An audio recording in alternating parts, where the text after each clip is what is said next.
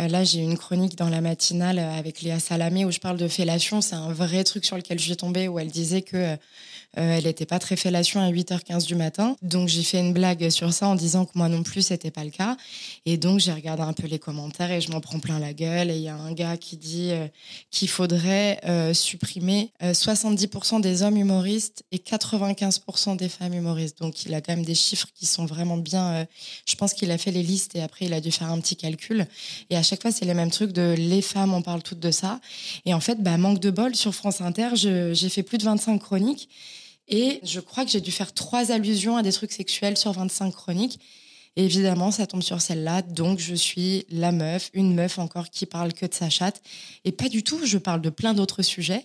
Mais les gens voient ça et se disent, OK, elle ne doit faire que ça. Son spectacle doit s'appeler Je suce des bites tous les matins. Et pour eux, dans leur tête, je pense que c'est ça. Alors que pas du tout.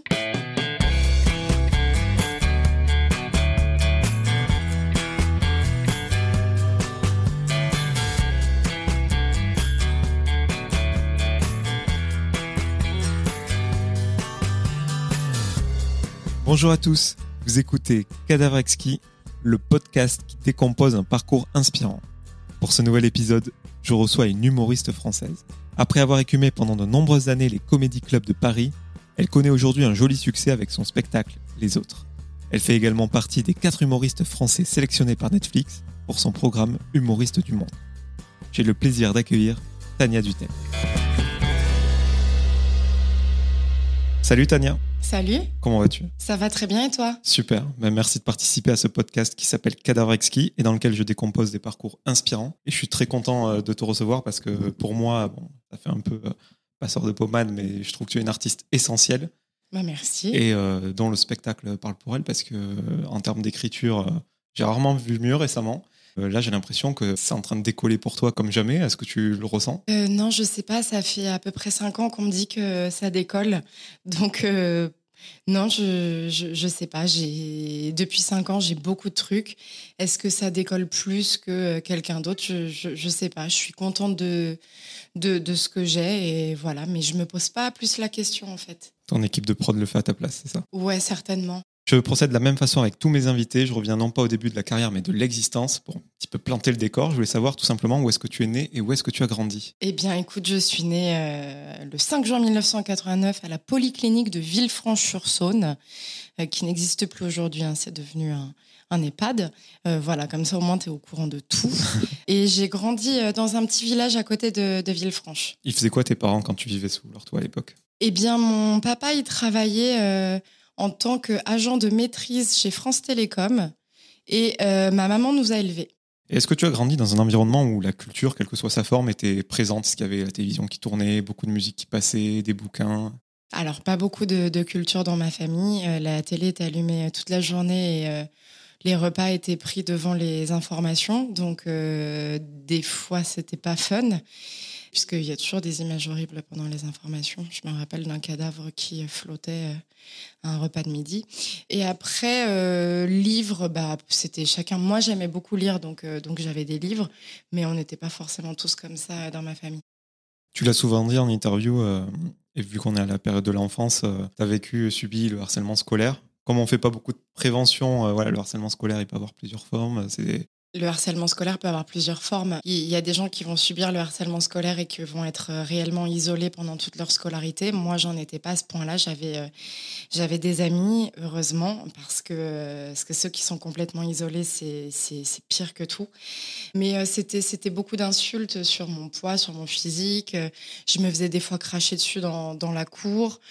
Ouais, je me suis beaucoup fait insulter. Je me suis pris quelques coups. voilà, quoi. J'ai reçu Guillaume Batz dans cette émission. Guillaume Batz qui nous a quittés il y a, quelques jours. Ouais. Et il me disait justement que bon, lui aussi, euh, avec sa maladie des os de verre, il était euh, victime de harcèlement scolaire. Et euh, pour contrecarrer ça, il prenait les devants, il faisait des vannes sur lui-même avant même que ça arrive. Ouais. Et je crois que c'était ton cas aussi. Oui, tout à fait. Je faisais remarquer aux gens que j'avais compris que j'étais en surpoids.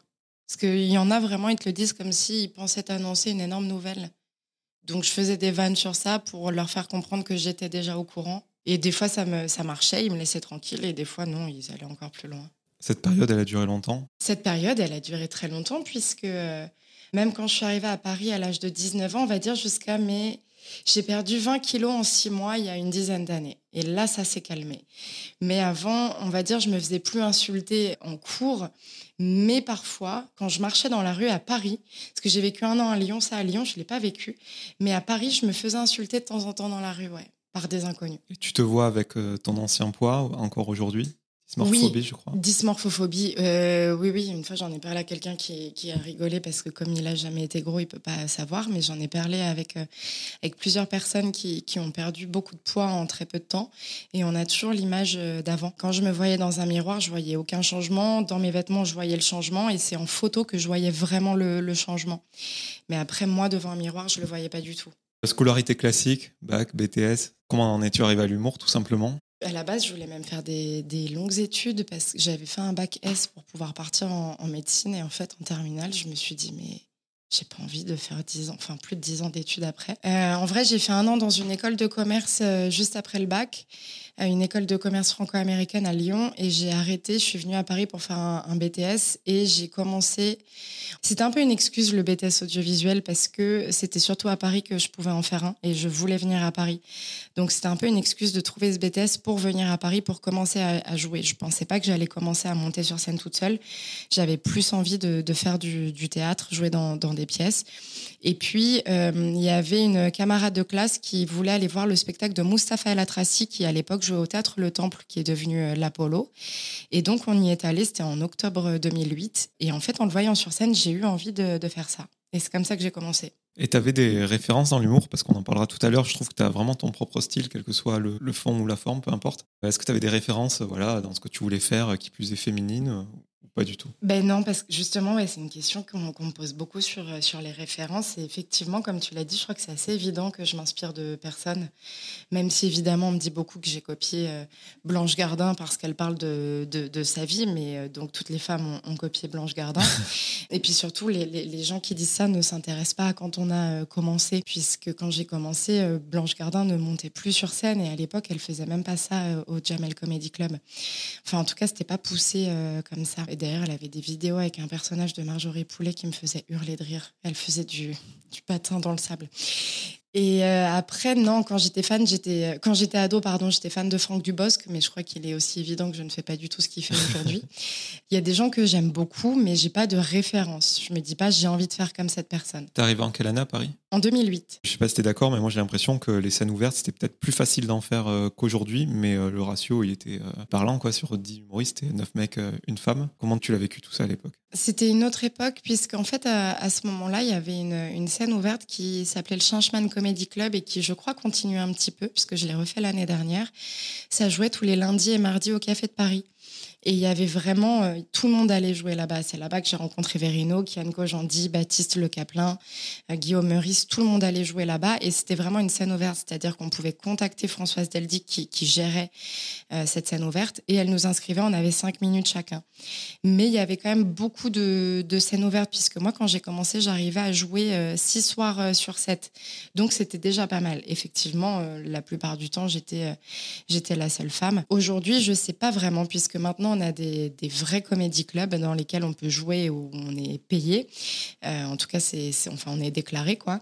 Euh, mais ces comédie clubs sont pas forcément ouverts à ceux qui viennent de, débuter.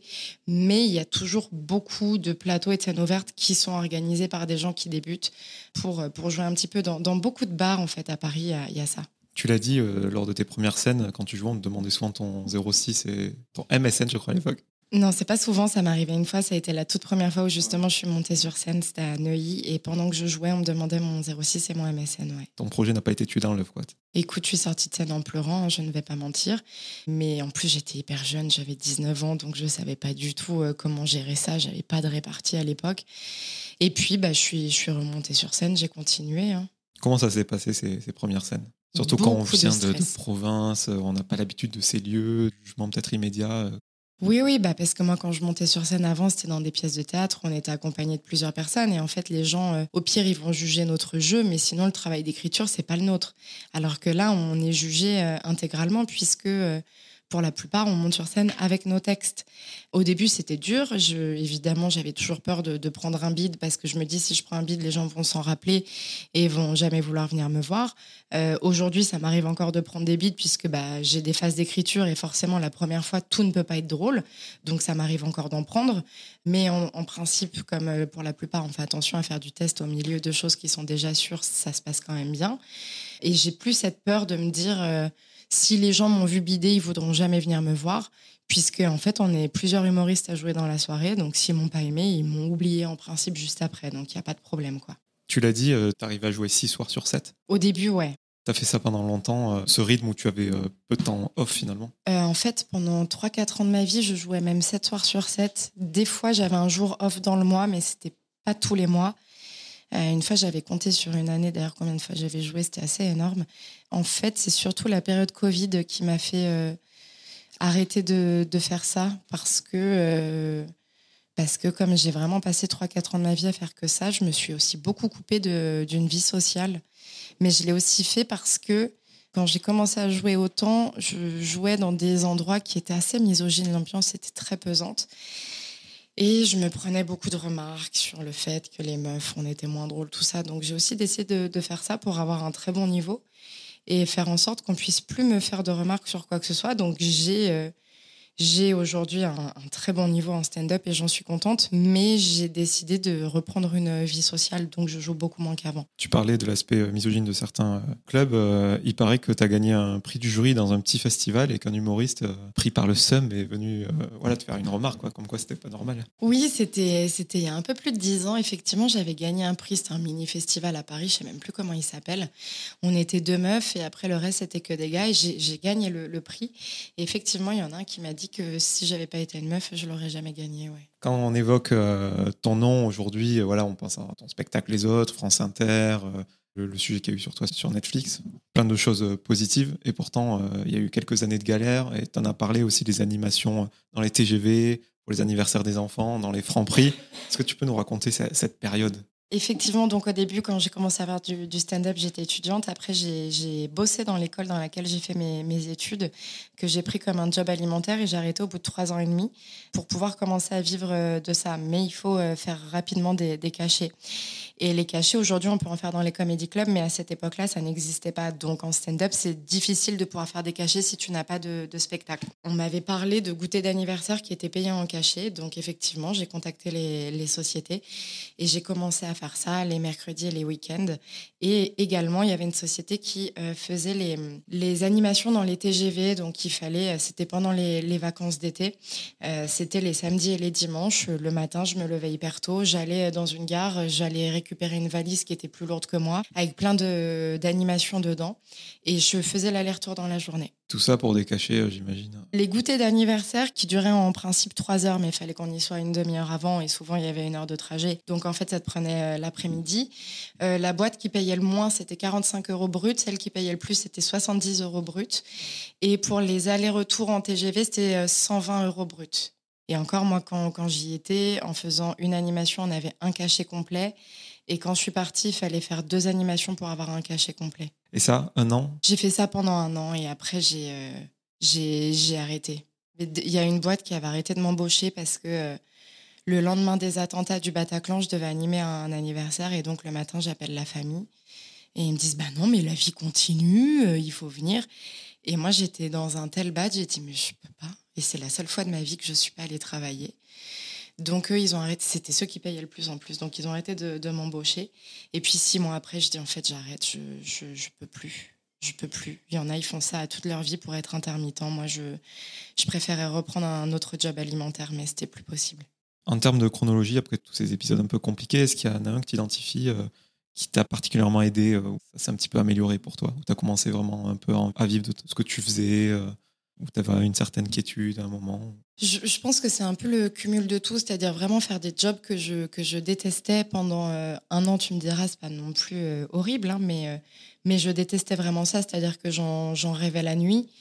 Et, d'ailleurs, j'en avais fait une blague sur scène et c'est vrai, une nuit, j'ai rêvé qu'un homme me demandait en mariage pour le samedi qui arrivait et je lui ai répondu, je peux pas, j'anime un goûter d'anniversaire. Et donc, je me suis dit, mais c'est terrible, je peux pas continuer. Donc ça, plus l'été 2015, je suis partie faire le, Fringe Festival à Édimbourg, où euh, on était plusieurs humoristes, on jouait en, anglais, donc on faisait un plateau, on devait jouer 8-10 euh, minutes chacun, et on prenait tous des bides absolument terrifiants. Et en fait, en revenant de ça, je me suis dit, OK, en fait, en France, on n'a pas un très bon niveau de stand-up et moi, je suis vraiment un chier. Donc, il va falloir bosser. Et c'est là que j'ai commencé à vraiment changer complètement mon style d'écriture et qu'après, ça a commencé à, fonctionner. Je parlais de Netflix tout à l'heure. En 2019, tu as fait partie de quatre humoristes à avoir été sélectionnés par Netflix pour représenter le stand-up français dans le programme Humoriste du Monde avec Donald Jacksman, Jason Brokers et Shirley Soignon. Ouais. Comment as-tu vécu ça, cette proposition de Netflix, je crois? C'était euh, beaucoup de stress. On a tourné le 25 juillet 2018 et ouais, c'est sorti le premier. J'ai une très bonne mémoire des dates, c'est terrible. c'est sorti le 1er janvier 2019. Euh, et euh, moi, je l'ai su un mois avant. J'avais déjà prévu, on a tourné à Montréal. J'avais déjà prévu d'aller à, à, Montréal pour jouer là-bas parce qu'il y avait le festival Juste pour Rire, le Zoo Fest. Et en fait, la veille de mon départ, j'ai mon producteur, donc Verino, mon ancien producteur, qui m'appelle pour me parler de ça. Et moi, j'ai pas trop compris. Je crois que c'était genre un appel d'offres et qu'il fallait leur envoyer des vidéos euh, pour voir s'ils nous sélectionnaient. Donc je dis, bah, si tu veux, on essaye, mais on va. Enfin, il n'y a pas de. Et en fait, il, m'a rappelé quelques jours plus tard. Il s'est rendu compte que je n'avais pas compris euh, la proposition et qu'en fait, non, non, il voulait que je sois dans leur programme.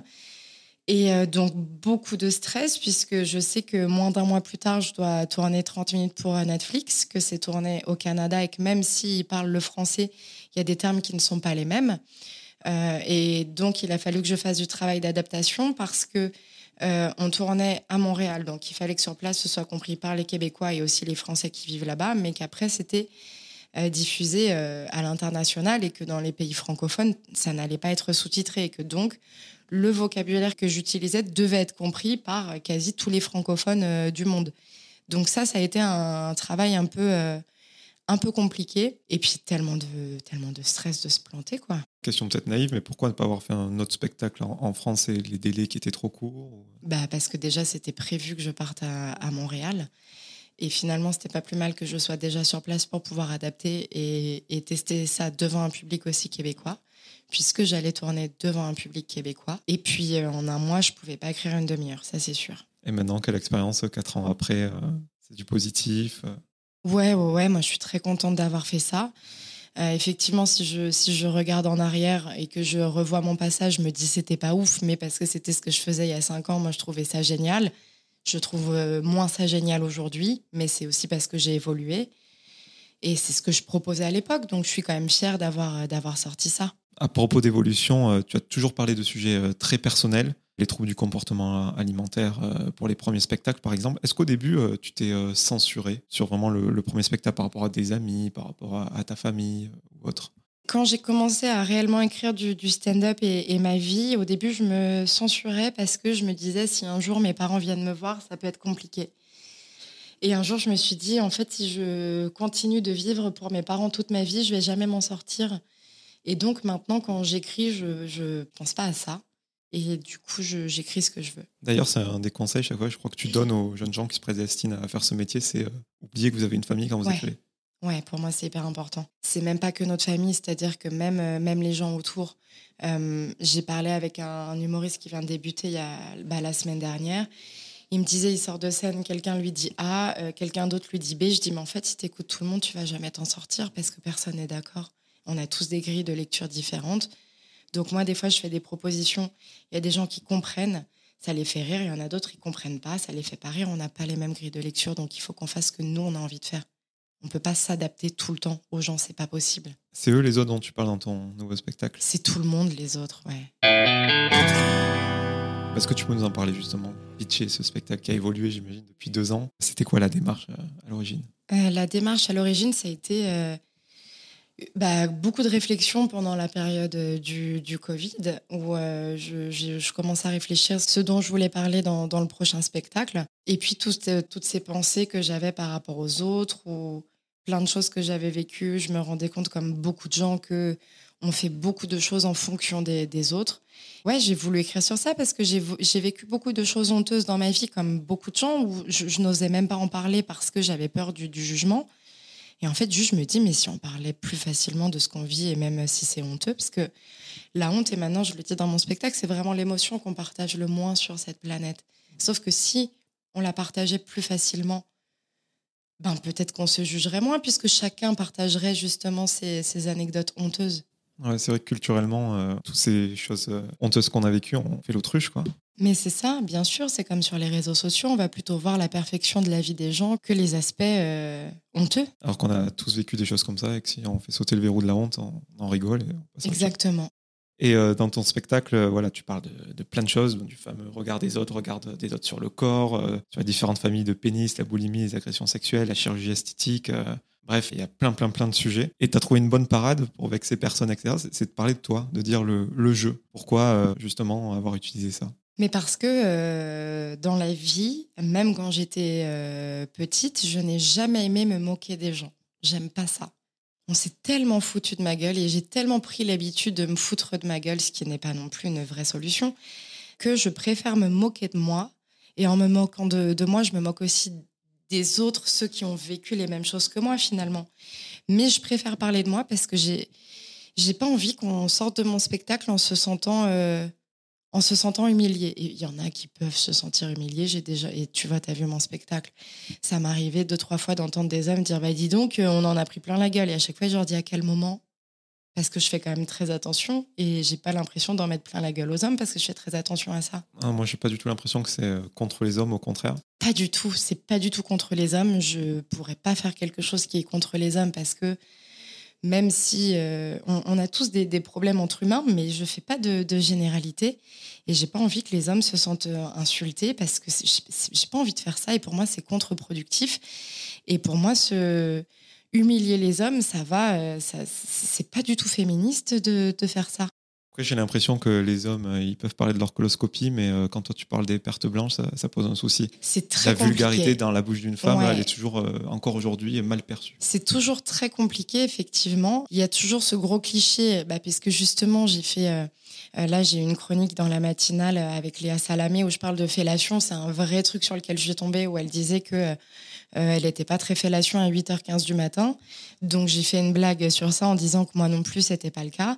Et donc j'ai regardé un peu les commentaires et je m'en prends plein la gueule. Et il y a un gars qui dit euh, qu'il faudrait euh, supprimer 70% euh, des hommes humoristes et 95% des femmes humoristes. Donc il a quand même des chiffres qui sont vraiment bien. Euh, je pense qu'il a fait les listes et après il a dû faire un petit calcul.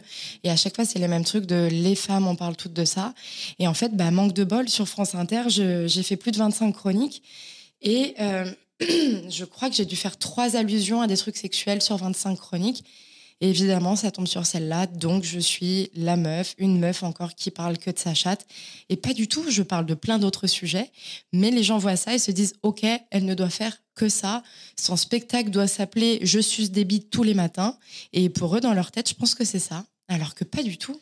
Et j'ai vu qu'il y a des femmes à ton spectacle, euh, par rapport à leur réaction ou même sur euh, les sites où on donne euh, son avis, qui étaient un peu choquées par ce que tu disais, parce qu'elles sont tellement conditionnées à pas parler de ces sujets qu'elles se sentent trahies presque qu'une autre femme parle voilà, de perte blanche. De... T'as des retours? Je vais être très honnête, moi je regarde plus les avis sur les sites de réservation parce qu'en vrai ça m'intéresse pas.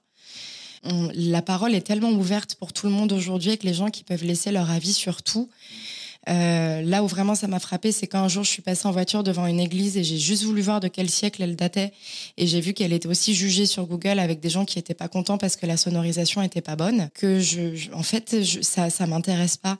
J'ai beaucoup plus d'avis positifs que négatifs. En tout cas, la dernière fois que j'y suis allée, et c'est, super mais j'ai plus envie de, de, voir ce que les gens pensent vraiment de, de, mon spectacle. Moi, je leur propose ça. S'ils sont contents, tant mieux. S'ils sont pas contents, ben c'est pas grave.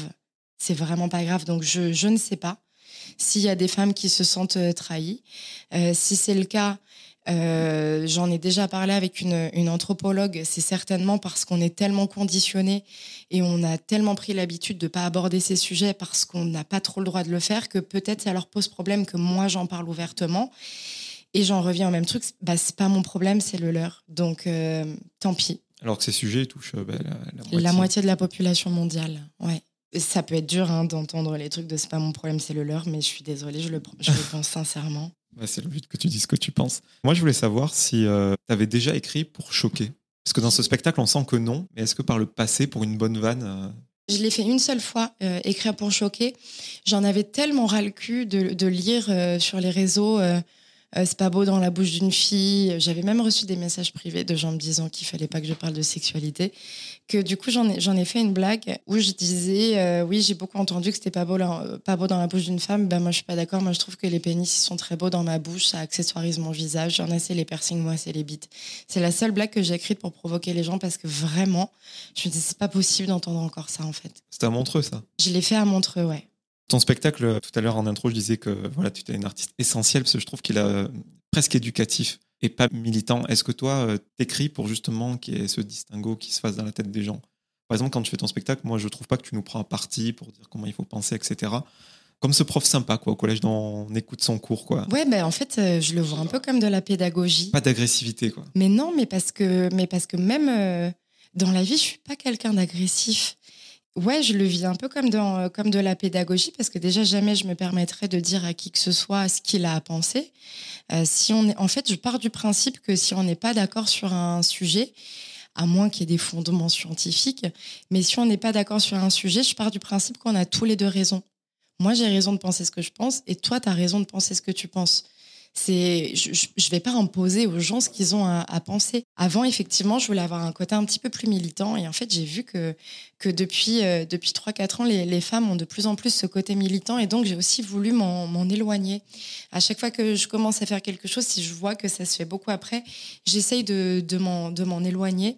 Et, euh, et en plus, c'est terrible ce que je vais dire, mais je trouve que ce que je fais sur scène, c'est c'est féministe parce que euh, c'est féministe dans, la. Je, je défonce personne. On comprend que je suis vraiment pour l'égalité entre entre les genres, entre les sexes.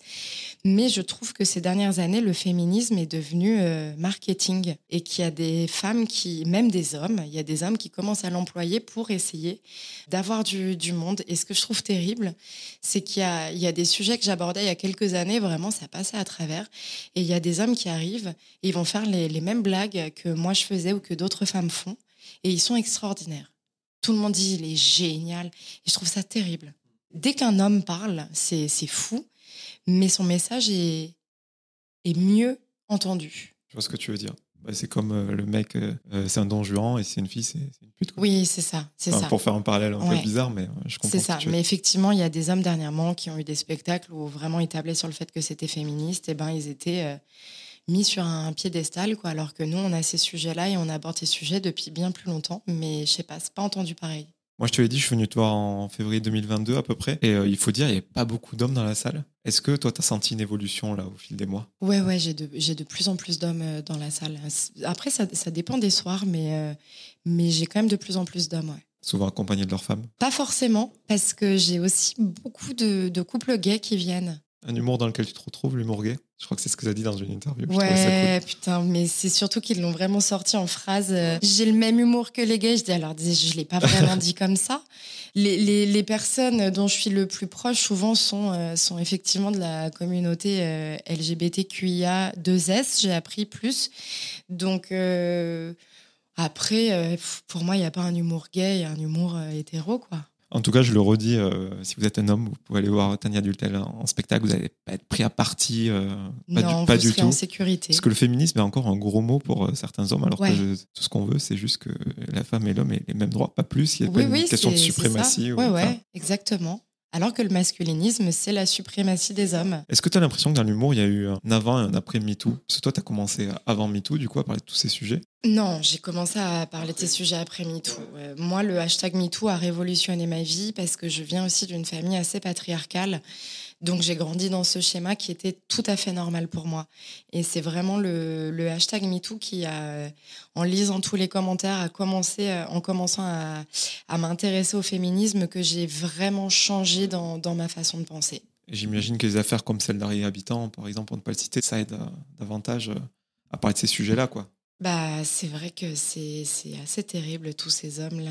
C'est fou, hein, parce qu'on on se dit, euh, là, il y a eu la vague hashtag MeToo, peut-être que ça va calmer euh, certains hommes, mais Bah. Ou alors, si ça en calme, ça veut dire que vraiment, ça serait terrible, quoi. Tu parlais de patriarcat et tu avais dit quelque chose d'intéressant dans une interview. C'est que les hommes d'aujourd'hui sont victimes aussi de patriarcat. C'est-à-dire qu'on le subit tous, qu'on a une mauvaise image euh, à cause des hommes d'avant. quoi. Bien sûr. Les répercussions sont, sont pas les mêmes. Les hommes sont moins victimes du patriarcat que, les femmes. Mais euh, un truc tout bête de... Euh, je sais que même dans ma famille, une fois, j'ai vu un petit garçon qui commençait à pleurer. Sa mère lui a dit, c'est les filles qui pleurent. Moi, ça, ça m'arrache le cœur. Et donc, c'est les trucs tout bêtes, mais il y a quand même beaucoup d'hommes qui ont grandi en entendant qu'il fallait pas pleurer et qu'il fallait aussi un peu tout garder pour soi, pour être être plus fort. Sauf que comme vous vous apprenez à le faire, bah, vous vous construisez comme ça et, ça reste après dans, vos, dans vos schémas. C'est votre construction. Et donc, c'est compliqué après de, discuter. Et ça se ressent après dans les, dans les relations hétéro finalement. Parce que moi, j'ai quand même euh, côtoyé pas mal d'hommes. Il euh, y en a pour les faire parler, c'est compliqué. Hein. Je vais parler de la forme, la forme Tania Dutel en spectacle. Déjà, j'avais remarqué que tu avais un petit carnet sur scène. Ouais. Tu continues à, à l'avoir Ouais, même si euh, j'en ai, j'en ai jamais besoin, mais c'est juste mon soutien émotionnel. Au moins, je sais qu'il est là et que si à un moment je me perds dans quelque chose, il est là. C'est mal vu, non, par la profession en tout cas? Oui, on m'a déjà dit que c'était pas pro. Je dis bah ok, mais je m'en fous complètement et je m'en fous complètement depuis que j'ai vu euh, le special de Sarah Silverman sur Netflix dans lequel elle arrive avec des feuilles posées sur un tabouret. Je dis en fait c'est ma scène à ce moment-là, donc je fais ce que je veux Qu'est-ce qu'il te faut avant, de monter sur scène, à part ton carnet, ton micro? Eh bien, euh, avant de monter sur scène, je me maquille évidemment, puisque je suis une fille et qu'il faut qu'on se maquille. Euh, non, je me maquille et alors euh, truc très con, je vérifie que j'ai pas de rouge à lèvres sur les dents et que j'ai pas de crotte de nez. Bah ouais, parce que je me dis, imagine, j'ai une crotte de nez, chose qui m'arrive quand même jamais parce que j'ai une hygiène nasale absolument impeccable.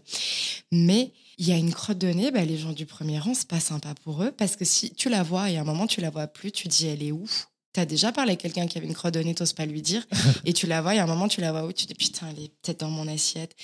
Et là, ça peut être sur leurs pieds, tu vois. Donc voilà, pour que personne ne soit dans le souci, j'ai mis en place cette euh, stratégie. Moi, ce qui me ferait flipper à votre place, les humoristes, c'est le contrôle du temps. Je sais pas comment vous faites. En principe, quand je joue en tournée, il n'y a pas de spectacle après, donc on n'est pas limité dans le temps, donc, euh, donc ça va. Parce que des fois, ce qui est compliqué, c'est quand ça dure plus longtemps. Euh, parce qu'en principe, on a un texte, on sait qu'il dure à peu près 1h10, on, doute va, que le spectacle va pas durer 45 minutes ce soir-là. Parce que des fois, si on fait court, on peut, euh, se prendre un petit scud par les organisateurs. Après, à Paris, comme il y a des spectacles qui s'enchaînent, il faut pas dépasser parce que donc le temps de faire sortir le public et de faire entrer le public d'après, le spectacle d'après peut commencer très en retard. Il y a des salles dans lesquelles il y a une horloge, donc on peut euh, voir le temps.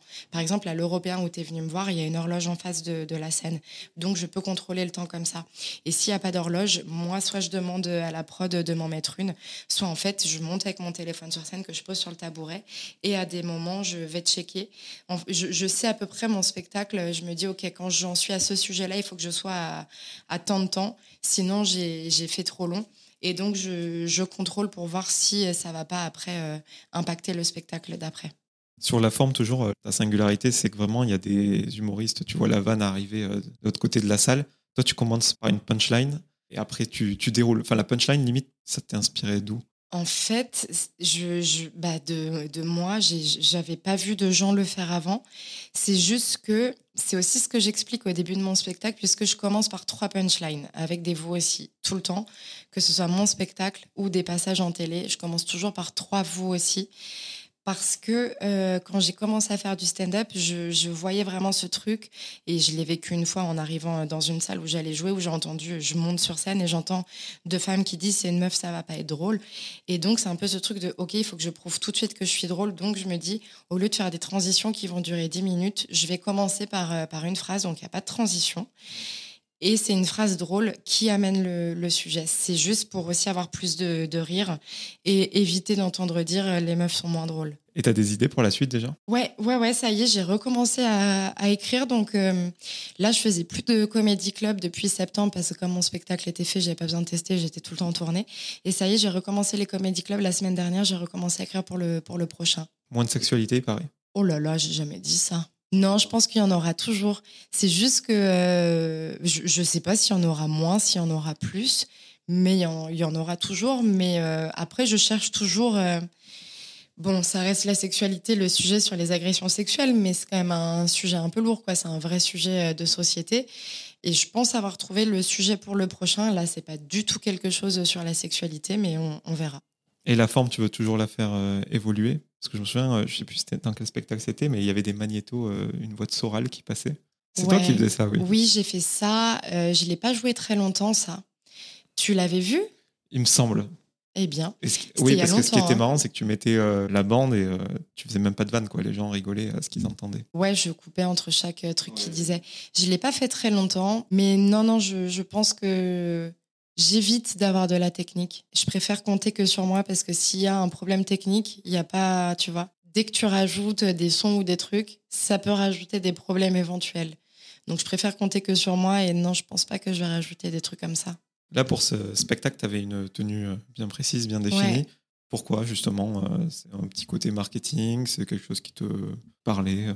En fait, je voulais aussi un petit peu me, détacher des autres. Et je sais qu'il y avait eu Charles Soignon qui avait eu un costume blanc à un moment, mais sinon, le blanc, c'est pas du tout une une couleur que les gens mettent sur scène parce qu'avec les lumières, c'est très compliqué. Parce que si tu as des lumières bleues, eh bien ton costume va ressortir bleu. Donc c'est compliqué euh, pour les régisseurs de, gérer ça. Parce que euh, des fois, on va être dans, des vieux théâtres, ça va être euh, les, vieux projecteurs trad qui vont faire une lumière plutôt jaune. Donc, il faut qu'ils aient des filtres spéciaux. Donc, des fois, il y en a, ils sont pas très contents d'avoir ça à, rajouter. mais ben, en fait, là, je l'ai imposé. Je dis, je veux être habillée en blanc parce que personne n'est habillé en blanc. Et donc, j'ai dit à la technique dès le départ, je vais être en blanc, donc il faut trouver la solution pour ça en termes de lumière. Puisqu'on parle de scène, tu as parlé de l'européen tout à l'heure et on est à côté de l'européen euh, où on enregistre. Je veux que tu me parles de cette salle euh, qui dénote un petit peu dans Paris, ce côté euh, circulaire. Tous les humoristes y, passent et aiment beaucoup cette salle. Je voulais que tu m'en parles un petit peu. Ouais, ouais, ouais. Cette salle, elle est, elle est très aimée parce que déjà, effectivement, elle est, elle est chouette. C'est une salle à 180 degrés, donc tu es un peu entouré par, par le public. Et puis, il y a aussi un détail qui est assez important, c'est que les, gens qui tiennent ce théâtre sont vraiment gentils, sont toujours aux petits soins. Et des fois, on joue dans des salles, on connaît même pas les gens parce que personne ne, nous présente. Euh, moi, je suis aussi hyper timide, donc euh, je vais pas aller euh, forcément de moi-même voir les gens parce que je suis hyper mal à l'aise.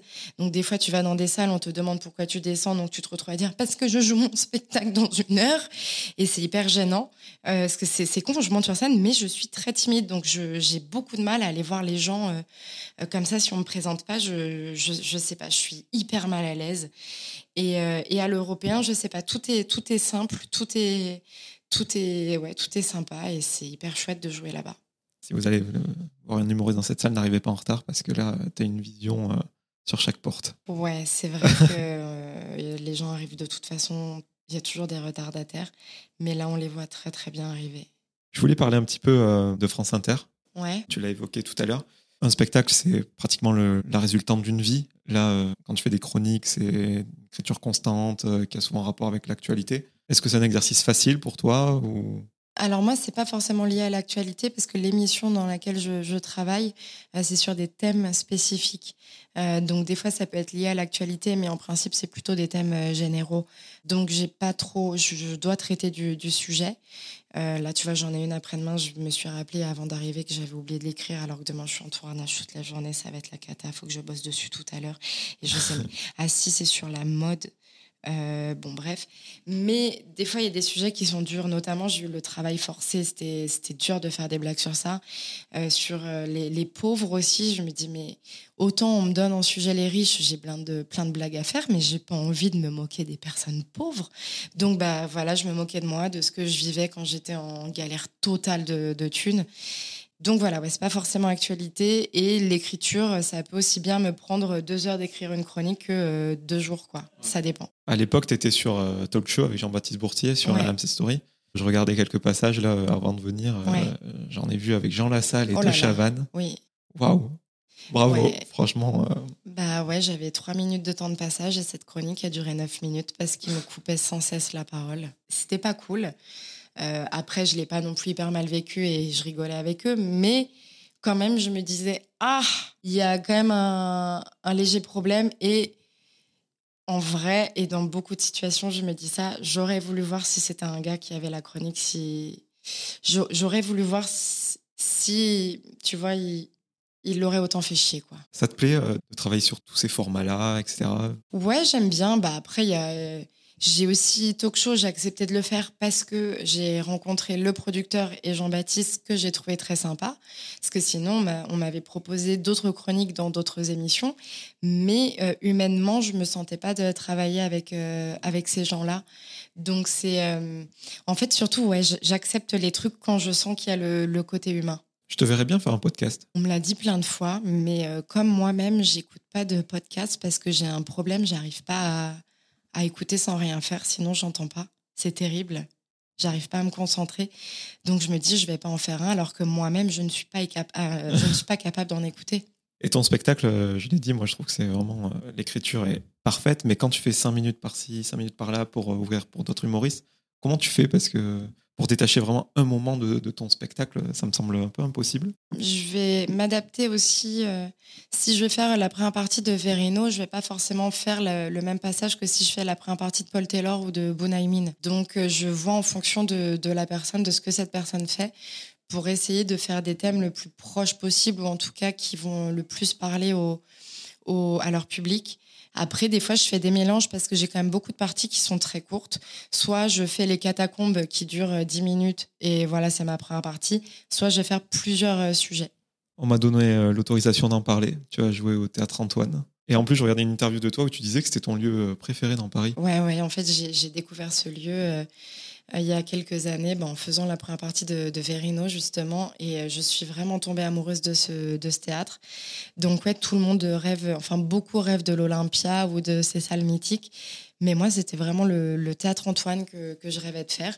Et donc, pour terminer ce, ce spectacle, effectivement, je vais faire deux dates au, au théâtre Antoine. Quand je disais que ça décollait pourtant en début d'entretien, il y a eu l'Européen, la Scala s'est super bien passé, Théâtre Antoine. Ouais. C'est quoi la suite? T'as envie de jouer ce bah, spectacle tant que c'est possible Non, je l'arrête en mars 2024. Quoi qu'il arrive. Ouais, parce que parce que je avant y a, les gens jouaient des, des spectacles longtemps. Euh, moi, le dernier, je l'ai joué euh, de 2017, euh, je crois, jusqu'à jusqu'au Covid je changeais tout le temps parce que quand j'ai euh, fait pour, euh, pour Netflix, j'ai dû aussi enlever ma demi-heure et remplacer. Je remplaçais souvent et là, j'avais pas envie de, refaire ça. Donc, j'ai déjà enlevé des trucs qui sont sortis sur Internet. Mais par exemple, j'ai gardé les catacombes que j'avais pas envie de sortir de, ce spectacle. Donc, c'est vraiment le gros truc euh, qui est sur Internet et qu'on voit dans, mon spectacle. Mais donc, c'est le truc de, de, se lasser, de jouer les mêmes choses. Et je me dis, je l'aurais joué deux ans et demi, c'est quand même pas mal. Et le prochain, j'aimerais bien qu'il dure deux ans max. Ouais. Pour terminer cet entretien, quelques petites questions en rafale, peut-être plus légères. Tu parlais de Netflix, je voulais savoir si tu avais une série à me recommander. Euh, sur Netflix ou, euh, n'importe quelle plateforme. Alors, plateforme, la série que je recommande tout le temps, c'est The Handmaid's Tale. Je suis totalement fan de cette série. Tu l'as vue? Euh, Je me suis arrêté à saison 3, 4. Ok, incroyable. J'adore cette série. Je voulais que tu me recommandes un, humoriste. Bah, je t'aurais recommandé Charles Soignon, mais du coup, elle joue plus. Donc là, qui est-ce que je pourrais Attends, parce que j'en ai plein en tête, mais du coup, j'ai la pression. J'ai une pression terrible. Bah, j'aurais envie de dire Douli. Hein elle est géniale. Je voulais connaître ton rapport aux réseaux sociaux. Parce que c'est vrai qu'on va te voir en, spectacle, euh, on a l'impression que, je sais pas, que tu es accessible, que tu partages plein de choses sur les réseaux, mais pas du tout. Ta page Instagram, elle est toute simple. Pas eu l'impression de voir beaucoup de stories, etc. C'était quoi ton rapport avec cette plateforme? Je suis pas fan des, réseaux sociaux. Déjà, toute la haine qui est dessus, je la trouve euh, terrible. Après, Effectivement, comme je raconte ma vie sur scène, il y a des gens qui croient que euh, je vais euh, tout raconter. Mais je choisis ce que je raconte sur scène. Ma vie perso, je ne l'affiche pas sur les réseaux sociaux. Sauf à une époque, je vivais dans un appart infesté de souris, j'en faisais des stories tous les jours mais c'était pas vraiment ma vie perso quoi. Euh, il y a une autre euh, qui est toujours en story à la une, c'est quand j'ai été persuadée j'ai hébergé un gars et je crois qu'il a fait caca dans ma dans ma douche. Et donc je raconte toute l'explication avec lui. C'était un Canadien anglophone, c'était terrible le pauvre. Et en fait c'était mon broyeur qui remontait par la douche. moi je venais de d'emménager dans cet appart, j'avais jamais vécu ça. Je croyais qu'il avait fait caca.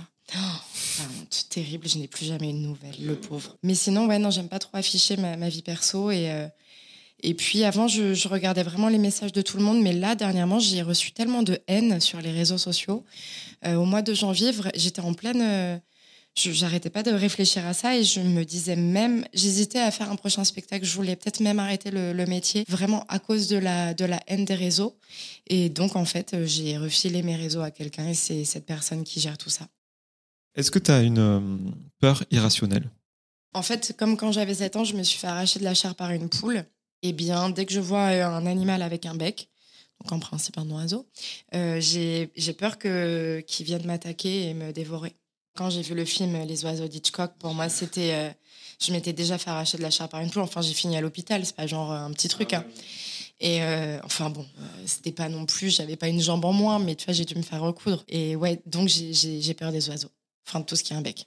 Trois dernières questions. je voulais savoir si tu avais quelqu'un à me recommander, peu importe son degré de notoriété, pour que j'invite dans mon émission et qu'on fasse le même exercice qu'on a fait ensemble. Que ce soit quelqu'un que tu connais ou pas d'ailleurs. En humoriste ou n'importe Non, peu importe. En peu importe. Alors attends, là, il va me falloir un petit peu de réflexion.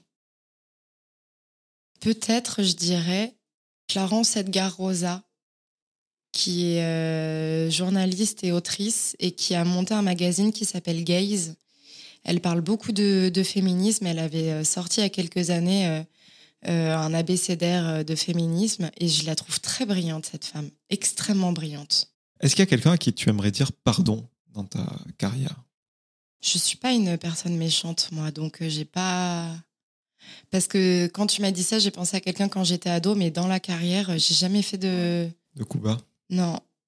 Non, non, quand j'étais ado, j'ai mis une claque à quelqu'un et ça, je le regrette beaucoup. Mais elle m'avait craché dessus quelques jours avant.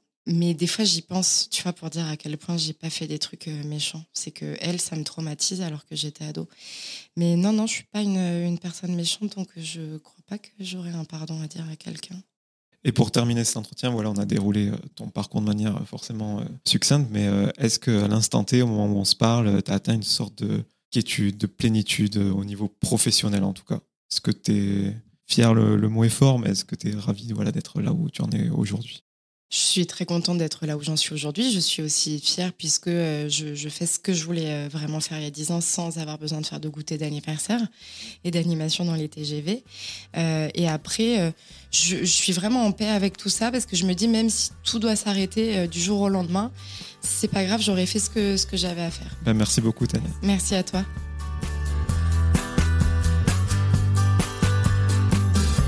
Merci à toutes et à tous d'avoir écouté cet épisode avec Tania Dutel. Si vous voulez soutenir le projet, vous pouvez mettre 5 étoiles sur Apple Podcast et Spotify et vous abonner à Cadavre Exquis sur toutes les plateformes de streaming. Je vous donne rendez-vous très bientôt en compagnie d'un nouvel invité.